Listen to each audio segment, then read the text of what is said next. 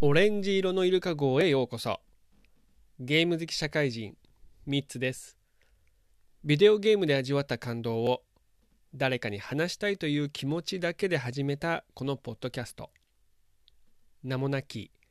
ゲーム好き社会人が独断と偏見で選んだ一本のビデオゲームについて語っております。さて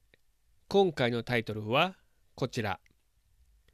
デベロッパーダイレクト2024について語らせていただきます。それではスイッチオン。はい、えー、それではあ簡単にご紹介をいたします、えー、2024年1月19日金曜日に、えー、Xbox 公式 YouTube チャンネルにおいて、えー、ゲームクリエイターさんたちが Xbox の新作を紹介する、えー、ゲーム紹介番組えー、ゲーム紹介プログラムでございます。えー、今回は、えー、全部で5つのですね、えタイトルについて、え最新のこう情報がね、え紹介、まあ、公開されたんですけども、もともとは今日はあのファイアーエンブレム総演の奇跡について、えちょっとこう語らせていただこうかななんて思っていたんですが、あの見てみたら思いのほかちょっと面白くてですね、あの、語らせていただきたいななんて思って、今回は急遽こちらのね、デベロッパーダイレクト2024について、語らせていただければななんて思っております。はい、えー、それでは、あのー、いろいろとね、えー、紹介されたゲームについて語らせていただければなと思っているんですが、まず最初は、えー、オブシディアンエンターテインメントさんが開発されているアクション RPG Avowed っていうですねアクション RPG について語らせていただきたいと思います。でこちらはえっ、ー、と開発者のそのねあの紹介では、えー、一人称視点で、えー、そしてそのリビングランドっていうですねあの島をです、ね、探索する RPG というふうに説明されていましたけどもこの一人称視点でのこう戦闘ですねバトルバトル敵とのバトルの、えー、やり方がとてもこう魅力的なんですということを話されていたと思います。であの戦闘する時には、まあ、武器が必要なんですけど武器がね非常にこう豊富なんですよと,、えーと、近接するためのね武器だったりもしくはその遠くからね攻撃するための弓だったり、あと中間の、中間、中距離か、中距離の攻撃するために、えー、魔法の杖みたいなものもね、えー、ありますっていうことで、まあ、それら、あのバリエーションがたくさんあるんだけども、こうスムーズに持ち替えて、えそして攻撃を続けることができると。なので、あのまあ、結構、まあ、一人称視点での敵とのバトルってなると迫力があったりとかね、えー、こうドキドキするタイミングっていうのがたくさんあると思うんで、まあ、それらに臨機応変にこう対応できるのが、ま、楽しいのかななんていうふうに思いながら見てました。それとあとその舞台となるリビングランドっていうその島ですねのその、えー、オブジェクトっていうかその島そのものの作り込みっていうのを頑張ってますっていうのも言ってましたね。あの、え砂漠だったり、あとはあジャングルみたいなね、森だったり、えー、そして、えー、火山の地帯もあったかな。あそういったそのいろんな地域、エリアをこう作って、えー、飽きさせませんみたいな感じの作り方をね、されているってことで、え探索する楽しみもなんかあるのかななんて思いながら見てました。で、とっても、これ私は、あの、あまりね、まあ、もともとの Xbox シリーズは持っていないので、えっ、ー、と、あれなんですけど、めちゃめちゃ綺麗な映像で、そのゲーム画面がですね、すっごく綺麗で、いや、本当にその、まあ、一人称視点で、そこをこう歩くだけでその VR とか必要なく、テレビ画面でも、まあ、こう、没入できるだろうなっていうぐらいの、こう、美しさ、画面の綺麗さにはね、えー、ちょっと驚いて見ながら、驚きながら、こう見ていたところです。さて、え、続けてですね、えっ、ー、と、次の作品なんですけれども、えー、続いてが、あセヌアサーガヘルブレイド2ですね。えー、こちら、忍者セオリーさんが開発されているアクションアドベンチャーゲームになります。えっ、ー、と、なんて言えばいいのかな。まあ、あの、完全な、あの、真後ろからじゃなくて、えー、まあ、腰のあたりぐらいからのね、視点ですね。えー、で、こう、旅を、まあ、RPG、アドベンチャーなので、まあ、RPG とは違うんでしょうけども、あのー、その、3D 空間をね、えー、歩いていく、まあ、移動していくゲームなんですが、まあ、これもね、とても、なんていうんですかね、映像はすごい綺麗で、えー、なんかもともと、こう、なんですかね、神話のような、あの、世界観なんですよ。で、まあ、主人公はその、セヌアっていうですね、あの女性の、女性がね、主人公なんですけど、えー、この主人公を、えー、アイスランドに導くのが、まあ、プレイヤーのね、役割なんですよ。ただ、このね、セヌアっていう女性は、その、まあ、精神疾患を、こう、患っているということで、その、セヌア視点でのひょあの見た景色っていうのがめっちゃくちゃこうなんていうのかな。特徴的でその戦闘シーンとかもあのまあその開発者はですねあのギリギリをこうあの味わってほしいっていうことですごいこう高負荷なですね、あの、戦闘のような、あの、シーンがね、えー、流れてましたけど、めちゃくちゃその、彼女の恐怖感とか、あそういうのがね、増幅された映像をね、見ることができて、これはちょっとね、大人な、あの、ゲームかななんていうふうに思いました。で、この精神疾患をね、患ってるってことで、えー、実際そのゲームを作成するにあたって、えー、まあこれね、あのタイトルに2って書いてある通り、えー、前作があるんですけども、まあ、引き続きその大学のですね、えー、精神疾患を、まあ、なんていうんですかね、研究されている大学の先生とあのコミュニケーションを取りながら作成されたっていうふうにですね、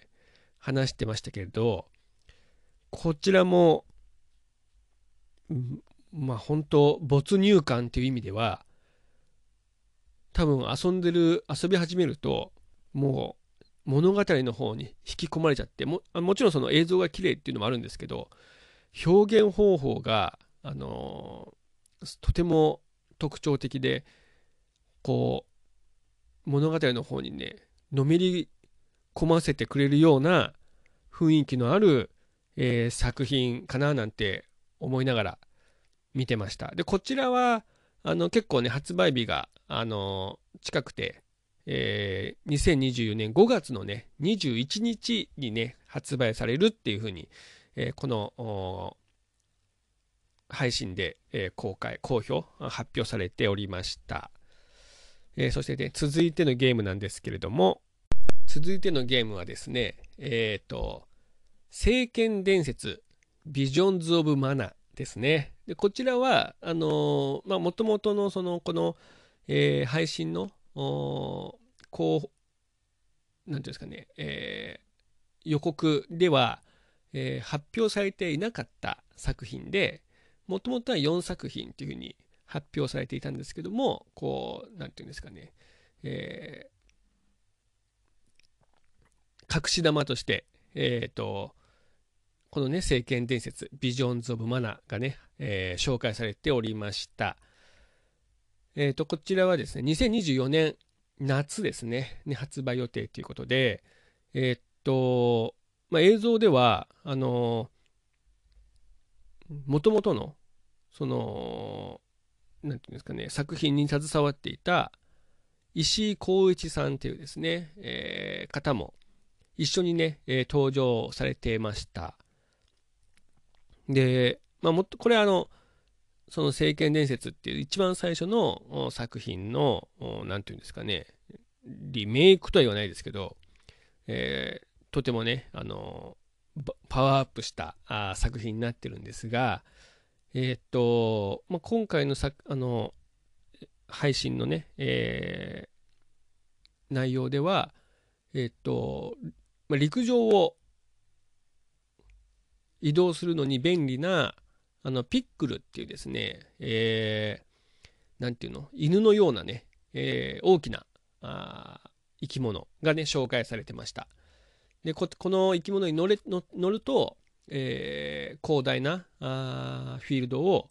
えー、素早く移動できて、で、映像だと敵もね、モンスターも蹴散らしながら走ってましたね。えー、海とか、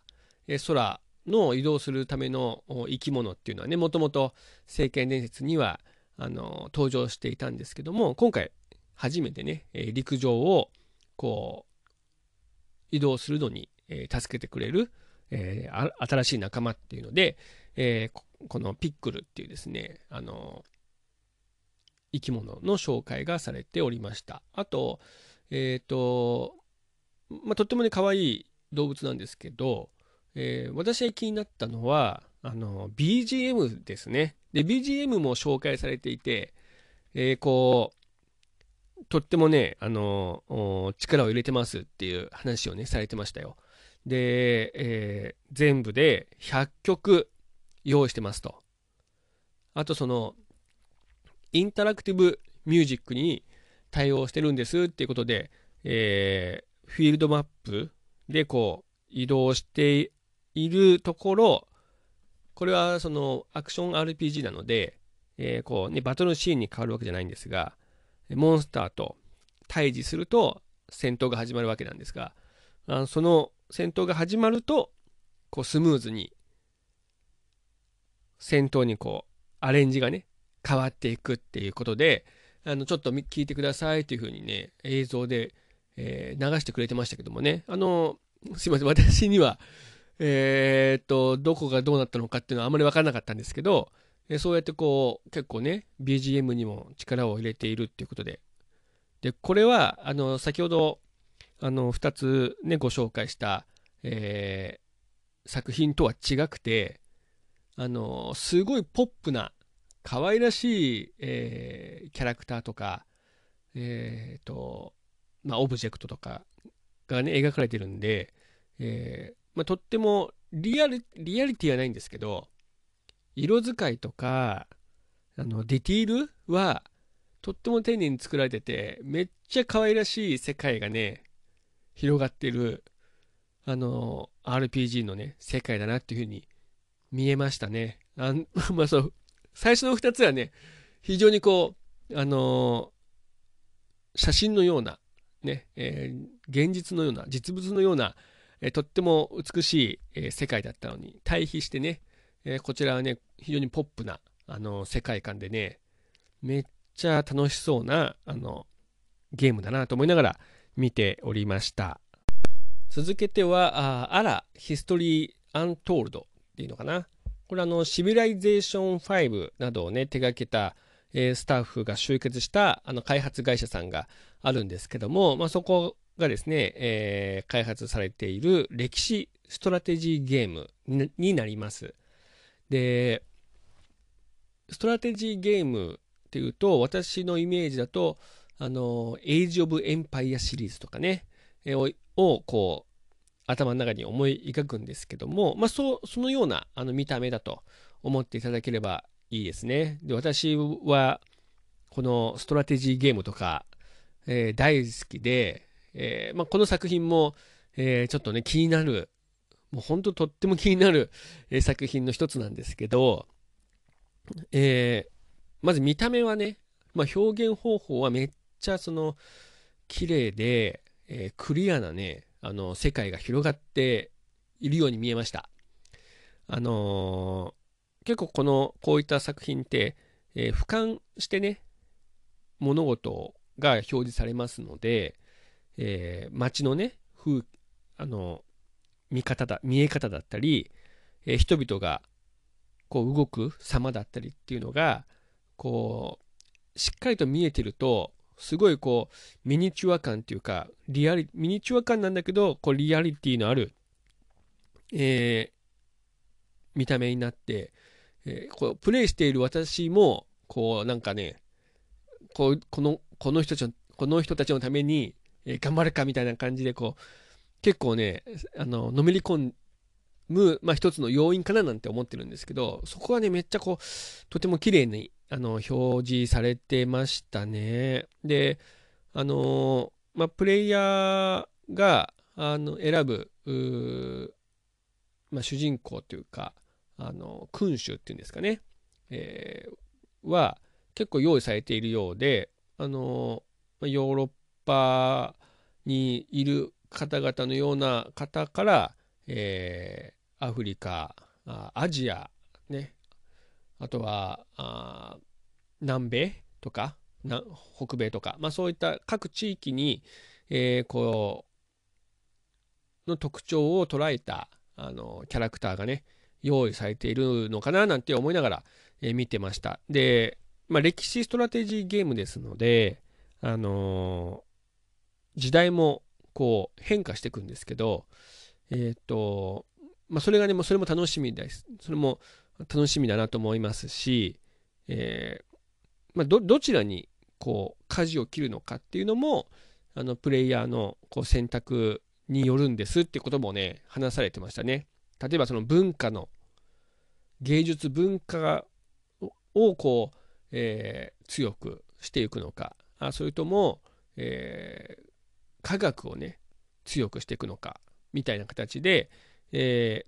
ー、いくつかのその方針っていうのをね、え決めることができるっていう、まあ、それによって、えキャラクターあの君主のそのいでたちのね、あのキャラクターも異なりますみたいなことをね話されてました。いやこういったゲームはあのすごく楽しい私はねすごく楽しく遊んじゃうんですけど時間も一瞬にしてこう過ぎちゃう、えー、作品のねあのジャンルだと思っているんですよね。あのでしかもこう終わりどころっていうか、え、もちろん多分ストーリーストーリー、え、がこうあるようなあものもね、えー、用意されてると思うんですけどもシナリオっていうようなねものも用意されてると思うんですけど、えー、っとそうじゃなくて、えー、フリーでね遊ぶ、ものもね用意されてると思うんですよ。でフリーで始めちゃうとね私はもう本当に永遠遊んでましたね。あの、エイジ・オブ・エンパイアはそうでした。あの、永遠一人で 一人でね、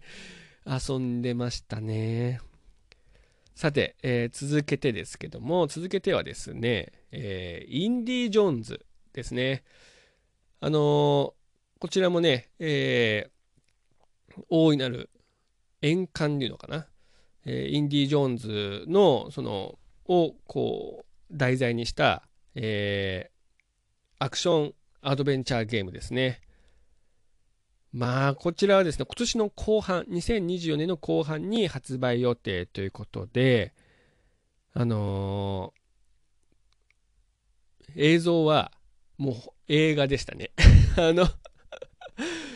めっちゃ面白そうごめん。すごく面白そうで、私も、あの、まあ、インディ・ジョーンズの、えー、映画を映画館で見るような、あタイミングではなかったですけども、でも、それでもね、あのテレビで洋画としてね、えー、放送されていた、たくさんね、放送されていた時期に、えー、よく見てました。面白いですよね。あの、インディ・ジョーンズってね。えー、ベタな、ね、あの、ストーリーだったりとか、あの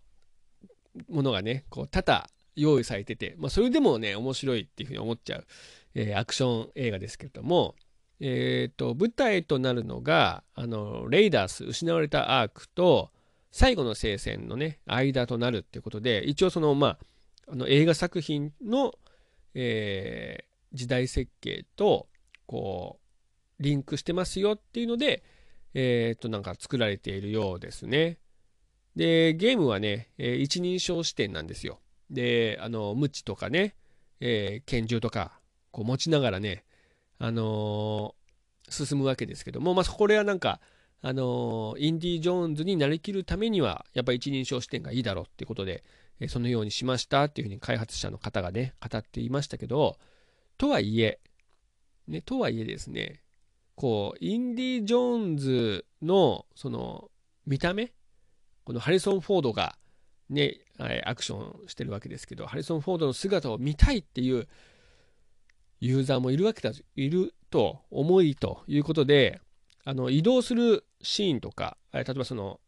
えー、と、柱を登るシーンとかね、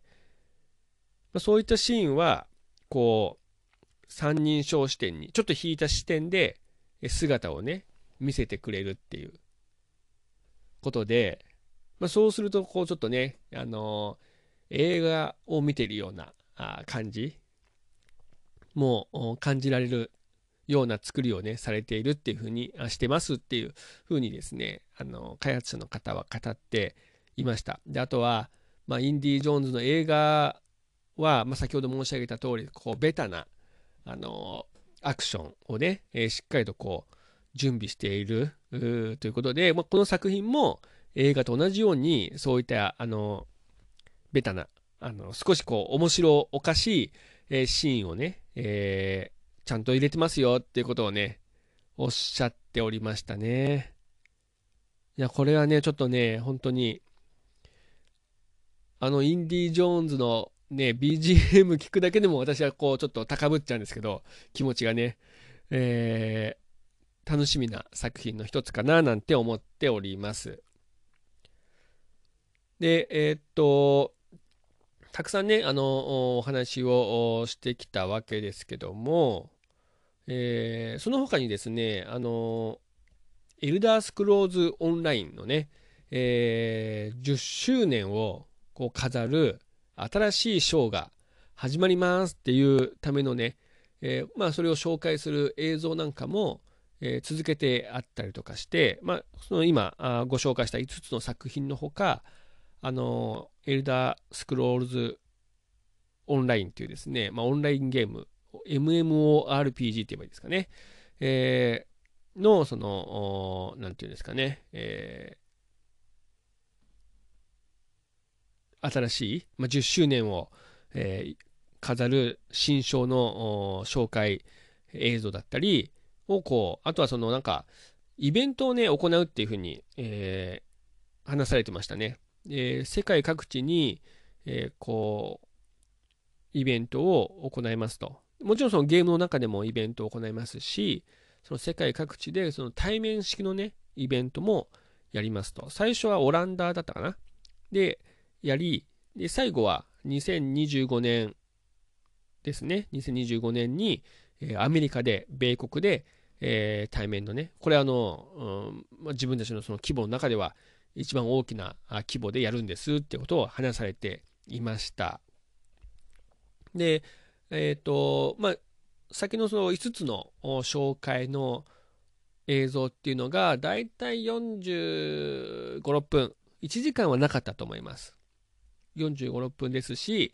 エルダースクローズオンラインもこれ30分ぐらいですかね、えー、の映像になりますんで、えー、時間のある方はね、ぜひ、えー、ご覧になっていただければなと思います。あの、持ってなくても、ゲームを持ってなくてもね、あの、結構ね、楽しそうだなっていうワクワクしちゃう、えー、気持ちになると思うんですよね。なんでぜひね、見ていただければなと思います。で、えっ、ー、と、私がですね、こう、まあ、え今回その、クリエイターのね、方が方々が、あのー、なんていうのかな、話してくれるっていうことで、えー、まあ、一般的なそのプラットフォーマーがあの紹介するものとは違うくてですね、まあ、まさにその作り手、えー、こう熱をね持った熱量を感じるような、あの、プログラムで一番衝撃的だったのが、まあ、もちろんそのクリエイターのね熱量っていうのも、あの、とてもこう感じましたけれども働いているオフィスすっごく綺麗なオフィス。もう本当働くその職場環境はすっごくいいなと思いながら見てました。めちゃくちゃねあのえー、まあ、クリエイティブなあの職業だからっていうことも、まあ、もちろんあるんだと思うんですけどその随所に遊びがね散りばめられてたり、えー、こう閉塞感があまりなかったり、えー、非常に落ち着いたね雰囲気のあるところだったり。だってあれですよ。オフィスの中でなんかバイクみたいなものを乗り回してたりとか楽器がね100種類だったかな。準備されてますっていうところがあったりとか。あとはねハンモックが、ね、用意されてたりとかあのあとはああのなんていうの？昇降式デスクで立ったままね仕事をしてたりとか。もうそれがあのこの喋っている クリエイターさんたちのあの後ろでね見える見えるんですけどめちゃくちゃ環境いいなと思いながら明るいそして 明るい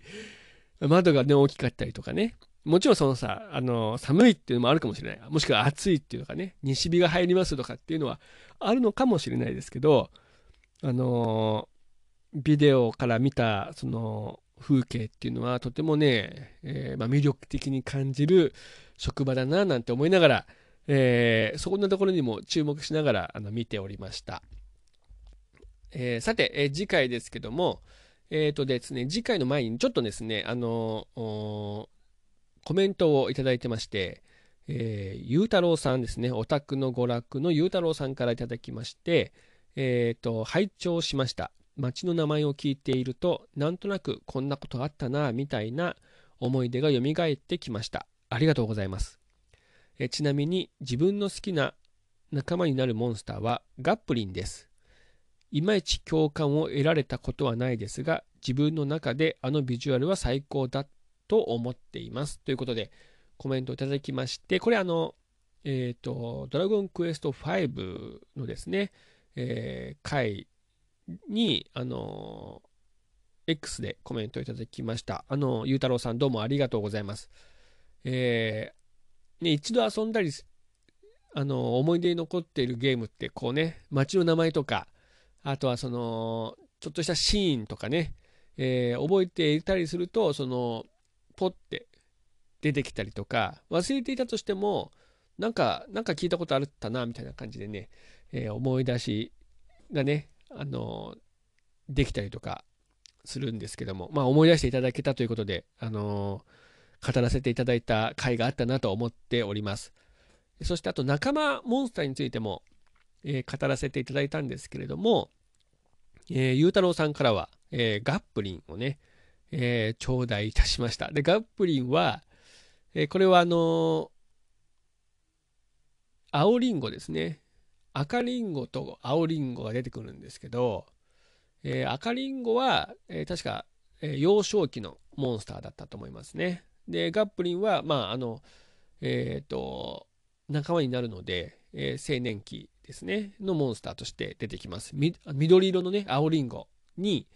え目が一つ、そして大きな口にベロが出てるっていうね。大きで、口があの、ギザギザの、歯がね、いっぱい生えてるんですけど、まあ、サメみたいなね、歯が生えているガップリンっていうね、モンスターですね。で、このモンスターは、あの、仲間に確か入りやすかったと思うんですけど、えー、確かね、あの、盾をね、装備できないんですよ。まあもちろんそのリンゴなんでね、あの、えっ、ー、と、手がないから盾をね、装備できないんですよね。あと、まあ、帽子とかもね、結構ね、あの、装備品はね、限られていたんですよ。で、あと、レベルが20までね、しか上がらないっていうのがありましたけれどもね。えー、でもまあ、ビジュアルですよね。ビジュアルは確かにインパクトありますからね。あのー、大きなリンゴに大きな瞳、そして大きな口ということでね、可愛らしい、あのー、モンスターですね。あの、ゆうたろうさん、コメントどうもありがとうございました。えー、さて、えー、次回のタイトルですけども、次回タイトルは、How are you doing? ということで、えっ、ー、と、最近の気になることについて、まあ、適当に喋らせていただきたいなと思う回でございます。えっ、ー、と、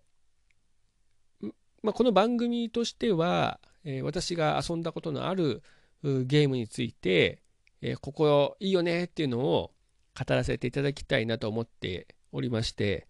えまあ、何回かに1回、えーと、最近のね、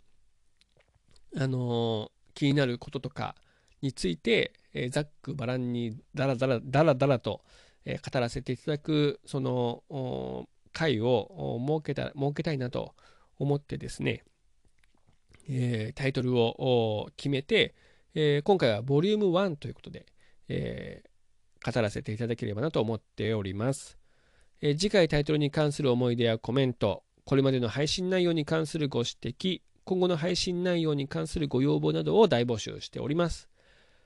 えー、番組投稿フォームのほか、X、ハッシュタグ、おレイル、または番組名で検索していただいて、